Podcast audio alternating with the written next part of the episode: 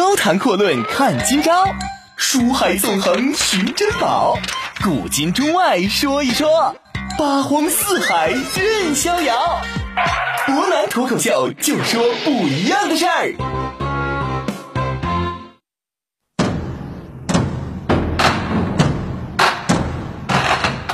听众朋友，大家好，欢迎您收听今天的博南脱口秀。那么今天呢，我们接着给大家讲一下袁崇焕在抗金过程当中的一个故事。我们昨天提到啊，这个火炮的效果呢，确实是非常凶猛，而且呢，天上还不断的往下砸石头，弓箭、火枪可以说不断的往上打。虽然说呢，这后金的部队呢，确实是冲过了一个防线，但是在这个过程当中，损失是非常惨重。我们讲啊，其实对于后金部队人来说呢，他们这个时候也是受到了沉重打击，无论说是士气方面，还是说能力方面的，都受到极大考验。但是他们决定改变策略，就是我们都知道啊，在后来，尤其是一战过程当中，很多士兵为了防御这些炮弹，有一个非常好用并且非常常见的办法，就是所谓的发散兵坑。发掘出来的这些大量散兵坑呢，可以说就用这种方式能够躲避炮弹，并且成为战壕。这种目的呢，在古代也用的比较少，但是它们的意义在于什么？在于用这种方式在头顶上通过盖牛皮啊、木板啊，用大刀斧剑这种东西对城墙一顿乱砍乱砸之后，目的是把城墙凿穿，而并非是像散兵坑一样用来躲避炮弹，一个纯粹躲避的办法。当然呢，这种方式可以说难度非常大。这头顶经常有高空抛物，你不讲，而且呢，这种战乱的情况之下，你是非常缺乏重型的施工机械，纯粹靠人力去跑很难，当真的相当的困难。但是后金的部队呢，也确实是用自己的能力实际证明了一下，他们之前的一切胜利并非是侥幸所得。努尔哈赤手下的这支部队绝对称得起是精锐之中的精锐，实力是非常之强的。按照明史的说法，这个时候呢，凿墙缺二丈者三四处，什么意思？也就是说，他们通过这种方式把这墙砸的啊，可以说呢，二丈左右的缺口就足足挖了三四个。二丈大概呢，也就是说五六米这种长度，明军这个时候没什么反应。当然，我们说毫无反应的原因，并非是真的就看着不当回事儿，而是说实在是反应不过来，没办法。因为我们都知道啊，这个大炮的射程它是在一定程度之内有限的。这敌人呢越贴近城墙，就说白了已经接近一个很大的死角，火炮根本打不着。而火枪、弓箭在遇上这种强韧的牛皮的情况之下呢，是非常非常难以使用的，打不透。说白了，你只能眼睁睁着看着对方紧张的施工，而自己这边没有任何办法。就古代城墙而言呢，我们说凿出两丈，也就是说白了五六米长的这种大洞，已经算是一个很大的致命伤了。一般来讲，这种程度之下，稍微一晃，或者说丞相这种不断打炮的震动，你城墙自己就能塌。但是奇怪的是，洞凿出来了。但这宁远的城墙就是不垮，原因在什么？天儿太冷了，很冷。按照当时的史料分析啊，这宁远城附近的温度大约可能在零下几十度，这城墙的地基都被冰冻住了，所以不管你怎么凿，这城城墙它就是垮不掉，冰就是冻得非常结实。但袁崇焕不这么想啊，他很着急。因为你指望天，这个时候是不可能的。你指望气象学，没准明天这天气突然就温度上升。显然这种情况不靠谱。按照后金这么个疯狂的挖法，没过多久之后呢，这很快城墙就得彻底砸塌，六万人涌进来，那你说啥都没有用了。当务之急就是赶紧把城底下那帮牛皮护身的工兵都给他彻底扫平。然而。大炮打不着，火枪射不动，怎么办呢？如之奈何呢？我们都知道，在历史上的一些关键时刻，群众们的智慧呢是会发挥出非常巨大的作用。就在这个城墙即将被攻占之际啊，头顶上的这群明军呢，突然想到一个反击的办法。这个办法呢是如下步骤：首先呢，找来一张破棉被，铺上稻草。在里边呢裹上火药，拿火点燃，往城下一扔。这棉被、稻草加火药，无论是材料还是操作办法，基本上都是平淡无奇的，绝对不缺。但是效果是发挥出了完全二加二大于四的这么一个恐怖的成效。我们说这种情况之下，明军把这棉被卷起来，点上火扔下去，壮观的一幕就此诞生了。沾满了火药的棉被瞬间开始剧烈燃烧，并且是飘到哪儿就烧到哪儿，烧到哪儿就飘到哪儿。只要一沾上，就立马陷入一片火海。而且由于炸药的存在，你就算是满地打滚也没有用。在冰天雪地的严寒之中，伴随着恐怖的大炮轰隆声，一片火海就在宁远城的外围直接展开，把无数的后金精兵都给送到了地狱里边。英勇的后金工程队就此是全军覆没。这种临时发明的武器，就是后来在明末火器当中大名鼎鼎的万人敌。从此呢，它被载入军事史册，成为历史上最早的燃烧瓶的雏形。我们说袁崇焕呢，站在城墙之上，可以说呢是意气风发，心里边非常高兴，晃动着自己肥壮的身躯，可以大喊几声。而眼前的一切，超出了对方老大努尔哈赤的想象，以及超出了他的心理承受程度。万历十二年，公元的一五四八年，他二十五岁，以十三副铠甲起兵，最终干掉了自己的仇人尼堪外兰。而那一年，袁崇焕才刚刚出生。他跟随李成梁打败过杨靠，干掉了刘挺、杜松，吓走了王化贞。当努尔哈赤完成这些丰功伟绩、声名大振的时候，袁崇焕只是一个四品的小文官、无名小卒而已。而且之前每一次战役，努尔哈赤都是以少打多，以弱胜强。但是，在他终于有了一支无比强大的军队，以势不可挡气势进攻兵力只有自己六分之一的小人物，这个胖子袁崇焕，结果他输了，输的是血本无归啊！尽管说自己手下的金骑兵是争攻无不克，战无不胜，小本起家的天命大汗不会输，也不能输，但是他没想到自己在血流成河、尸体堆成山的时候，他所想到的。是开始担心和恐惧，对面这个黑胖子到底是个什么人物？努尔哈赤心里边非常明白，事已至此，他就等同于是骑虎难下，无论如何绝对不能叫停。因此，在观察片刻之后，他决定改变攻击的方向，去打这个南城。这个决定也充分的证明啊，努尔哈赤本人也确实是一个相当强悍的指挥官。他也看出来，这南墙这边很可能这块顶不住了。南城守将祖大寿呢，也同意这个观点。就实力出发啊，后金兵力如果说全力攻击城墙一面，你明军就算是有众多大炮，也绝对架不住人多，失守就是个时间问题。不过运气比较好的是啊，后金军这边呢缺心眼儿，好好的城墙呢你不去，偏要往夹角里边冲，西边打，南边也打。这一下全面铺开，就被打了一个乱七八糟。现在后金军呢，也终于是觉醒了，知错就改呢。他们很快换了方向，向南城墙涌去。我们说呢，这宁远城啊，一万多人，你要真分到四头，再加上袁崇焕中军有点人，最多也就两千人左右。其实这场战争呢，总让伯南想起来历史上一场非常著名的要塞攻防战啊，这就是非常著名的君士坦丁攻防战。作为堂堂东罗马帝国的君士坦丁的首都啊，这个城市呢只有区区八千人的守兵，这人数呢还不像袁崇焕这么多。而对方围攻他们的奥斯曼土耳其帝国穆罕默德二世带来了十多万人。而这场攻防战可以说也正是由于君士坦丁堡独特的地形，所以很困难。而宁远城除了地形稍微独特一点之外，基本上也没有什么好说的。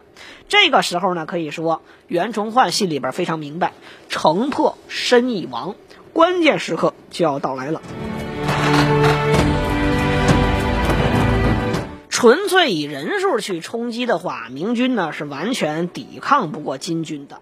但是呢。我们说后金军这个时候终于是爆发出了可怕的战斗力。鉴于京城上边有这个头顶的万人敌，城墙不凿了，改爬云梯。他们呢，通过冲来的这个路上之后，可以说也是死伤相当惨重。首先呢，被砸死一批；随后呢，被大炮轰死一批；爬墙呢，被弓箭射死一大批。但是，毕竟人数众多，这个时候明军开始大量的伤亡。南城祖大寿这边呢，损失达到三分之一以上，许多后金军顺着城墙，就是云梯啊，人家已经上去了，开始肉搏，形势十分危急。就在祖大寿即将战败之际，袁崇焕这个胖子赶到了。袁崇焕这个时候呢，并不在城头，他所在的位置呢是宁远城的正中心的高楼。他到了那儿之后呢，我们说把最后的预备队重新给扔了进去。袁崇焕在此之前呢，对手下的部队也进行过精心的训练，这个时候终于发挥了重要作用。这批训练的明军毫无畏惧，和后金军死战，终于倚靠着地形的优势。并且能够在城墙之上实现以多打少，把后金的部队和云梯给踹了下去。而且明军呢还采用了一个全新的战术——火攻战。这明军呢这个时候开始使用大量火炬，除了大炮、这个棉被炸弹还有火枪之外，火把甚至火球一块，但凡能烧的，我都给你往下扔。就是这个战略相当有道理。要知道吧，这冬天。后金军就是后来的满清，他们所用的盔甲大部分都是棉甲。这种棉甲呢，可以说比较干燥，一点就着，而且呢还有更缺德的武器。不知道谁到底提了这么个建议啊？拉了几条长铁索，用火给它烧红，然后把这个烧的滚烫的铁索直接往下甩，甩到哪儿它就着到哪儿。于是乎，我们说壮丽的一幕就出现了。北风呼啸之中，几条红色的火龙在南城飘扬。它往哪儿甩，哪儿就有人叫，越甩越狠，越叫越惨。在熊熊燃烧烈火之中，后金的攻势也终于被遏制了。我们想象一下，那宁远城下飘来一阵非常令人作呕的烤肉的味道，因为烤的是死人呐，兄弟们。尽管说后金军死伤极其惨重，但始终也没有办法往前前进一步。直到黄昏，到此为止，宁远战役已经打了一天了。这后金军伤亡极其惨重，死伤也就一千多人，但是换来的是凿了几个窟窿。然而战斗并没有结束，努尔哈赤此时已经是愤怒至极，他提出了一个令所有人震惊的决定：点火把，给我夜战。夜战本身呢，并不是后金的优势，但你仗打到这个份上，你掉头就往回跑，这显然并不是。大天可汗能够轻易接受的事儿，努尔哈赤认为，虽然我方已经奄奄一息，但对方可以说也是强弩之末。我们只要再攻一次，宁远城就会彻底崩塌。高谈阔论看今朝，书海纵横寻珍宝，古今中外说一说，八荒四海任逍遥。博南脱口秀，就说不一样的事儿。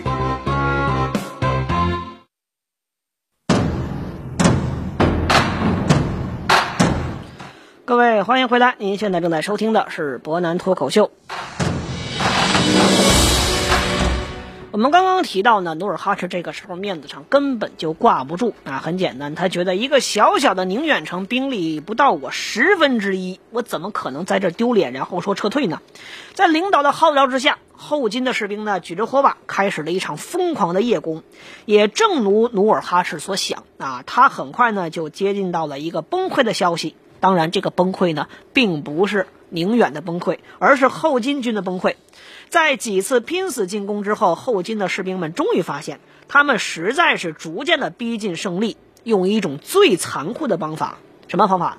攻击无果，伤亡很大，尸体越来越多，越堆越厚。如果他们全都死光的话，他们是可以踩着己方的尸体爬上去。我们说呀，有些时候有句老话讲得很好，叫“不在沉默中灭亡，就在沉默中爆发”。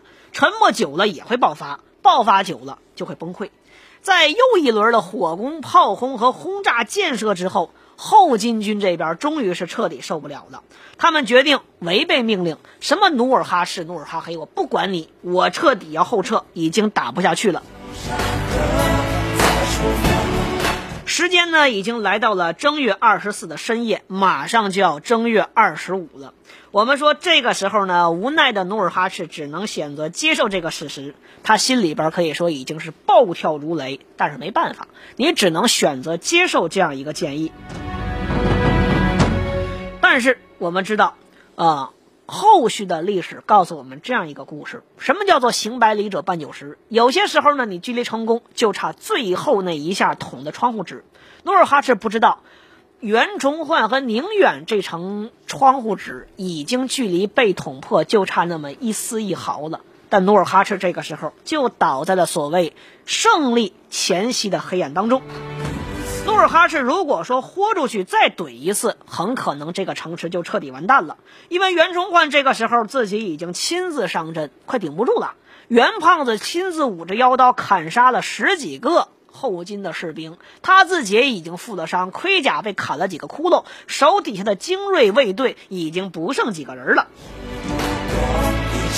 于是我们说努尔哈赤放弃了，那么袁崇焕守住了宁远，而下一个问题就是他能否继续击溃后金，彻底守住宁远呢？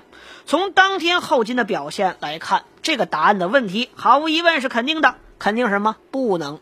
没有帮助，没有援军，修了几年的城墙，只用一天时间就被打成了半成品。敌军的无论是斗志还是战斗力都太强了。如果说后金豁出去玩命，在这儿待上几个月，这宁远城的城墙我用手抓刨也给你刨开了。对于这个答案，袁崇焕的心里边肯定是有数的。于是呢，袁崇焕就要面对最后一个问题。他到底守不守啊？如果是守，那也必定是守。他决定还是坚持下去，哪怕全军覆没，他也毫无希望的话，我们依然要守到最后一刻。袁崇焕其实挺清楚啊，如果说这个时候城墙失守，或许不失守，但终究是要失的。以努尔哈赤的之前的一些行为来看，接踵而来的就是一大片屠杀。然而袁崇焕还是不打算放弃。他现在是以一个没有援军、没有粮食、没有理想、没有希望、没有未来，但是依然要坚持下去的人。我们这个时候就得说一下努尔哈赤和袁崇焕最大的区别。努尔哈赤是一个笃信希望、希望未来的人，而袁崇焕不是。袁崇焕，很多人觉得他很能吹，很能胡说八道，擅长于把黑的说成白的，白的说成黑的，然后再把这些东西颠三倒四，说的你绕不清、说不明。但是你会觉得这个人哎很有本事。袁崇焕真有本事吗？他的本事确实有，但并不见得比普通人要强多少。但是袁崇焕有一点是常人所不及的，他的意志力远远超乎常人。四十二年前。袁崇焕出生在一个穷乡僻壤，一直以来他都只是一个平凡的胖子，平凡的跑上了秀才，平凡的中了举人，平凡的落榜，平凡的再次考试，平凡的再落榜，平凡的最终上榜，然后是平凡的知县，平凡的处级干部，平凡的四品文官，平凡的学生，直到他违抗命令，孤身一人面对着不可一世、无比强大的对手，四十多年的平凡生活。不断的磨砺，沉默的进步，坚定的信念，无比的决心。我们说，这个胖子终究从一个官宦家庭啊，一个读书之人，一个书香门第文绉绉的胖子，变成了一个一身横肉、满脸厚重之相、身强体壮、腰阔数围，而只为一天不朽，敢屹立在努尔哈赤面前，叫嚣着“我不嫌你人多”的一个真正的顶天立地的铁胖子。正月二十五号，这是很可能会决定中国历史的一天。以前有人呢曾经在网上说过这么一句话：“你只要不放弃自己，上天也不会放弃你。”绝境之中的袁崇焕扶了扶已经沾满鲜血、满身漏洞的铠甲，在沉思当中迎来了正月二十五号的清晨。他终究是没有放弃。他等来了奇迹，天启六年，公元的一六二六年正月二十五号，改变历史的一天就此到来。努尔哈赤这个时候很可能血压已经飙升到一百八以上了，他非常愤怒，他把满腔的怒火再次发泄到了底下人的身上，他命令他们再次发动新的进攻。他认为，经过新的一天的轰炸，宁远马上就要彻底玩完了。但是他想不到的是，战斗反而是以一种非常不可思议的形式开始的。在第一轮进攻的火炮被打退之后，他看见勇猛的后金士兵居然怂了。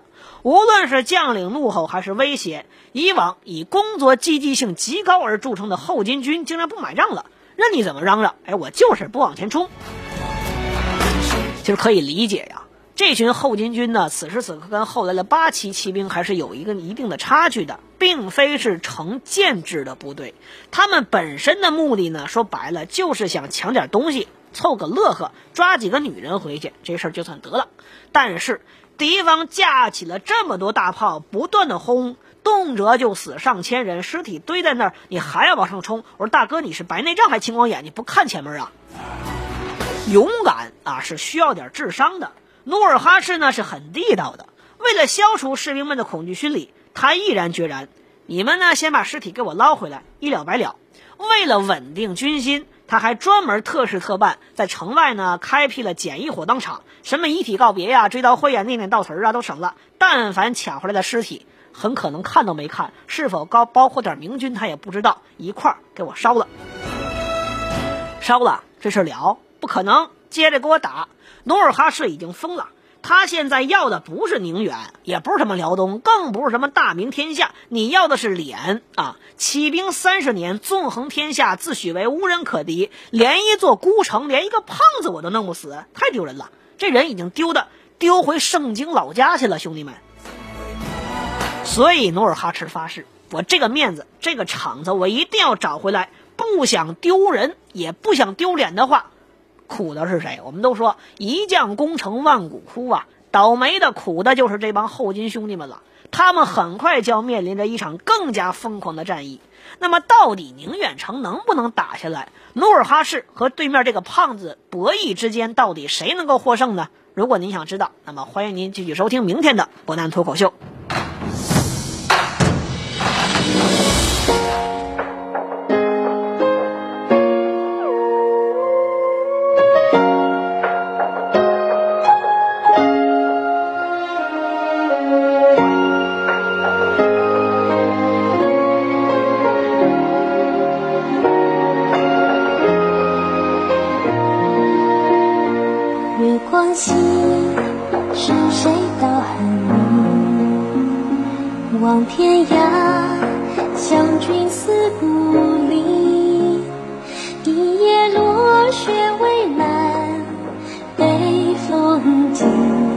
千里迢迢一心相惜。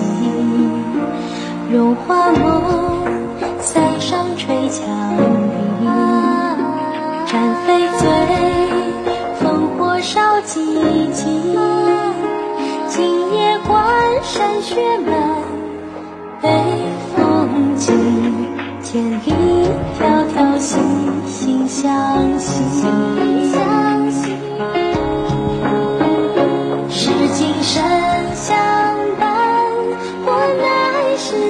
为何你总不懂这谜题？到蓦然回首，才蓦然长记，天涯路，只影向谁依？